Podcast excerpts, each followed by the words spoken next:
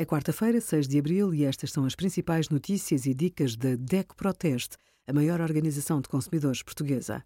Hoje, em DECO.proteste.pt, sugerimos conheça as condições do seguro do dador de sangue, tudo o que precisa de saber sobre máquinas fotográficas instantâneas e a plataforma FitMap, que põe os portugueses a treinar na rua.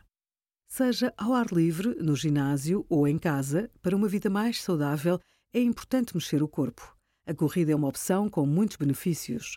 Pode diminuir o risco de desenvolver doenças cardiovasculares, ajudar a manter um peso saudável ou reduzir os níveis de stress. Se vai correr em casa, antes de comprar uma passadeira de corrida, há aspectos a ter em conta. Um dos mais importantes é a potência do motor. Quanto às funcionalidades, tem muito por onde escolher. Para algum conforto durante o exercício, escolha uma passadeira com uma esteira com amortecimento. A paragem automática e o bloqueio de utilização são importantes para idosos ou para quem tem crianças em casa.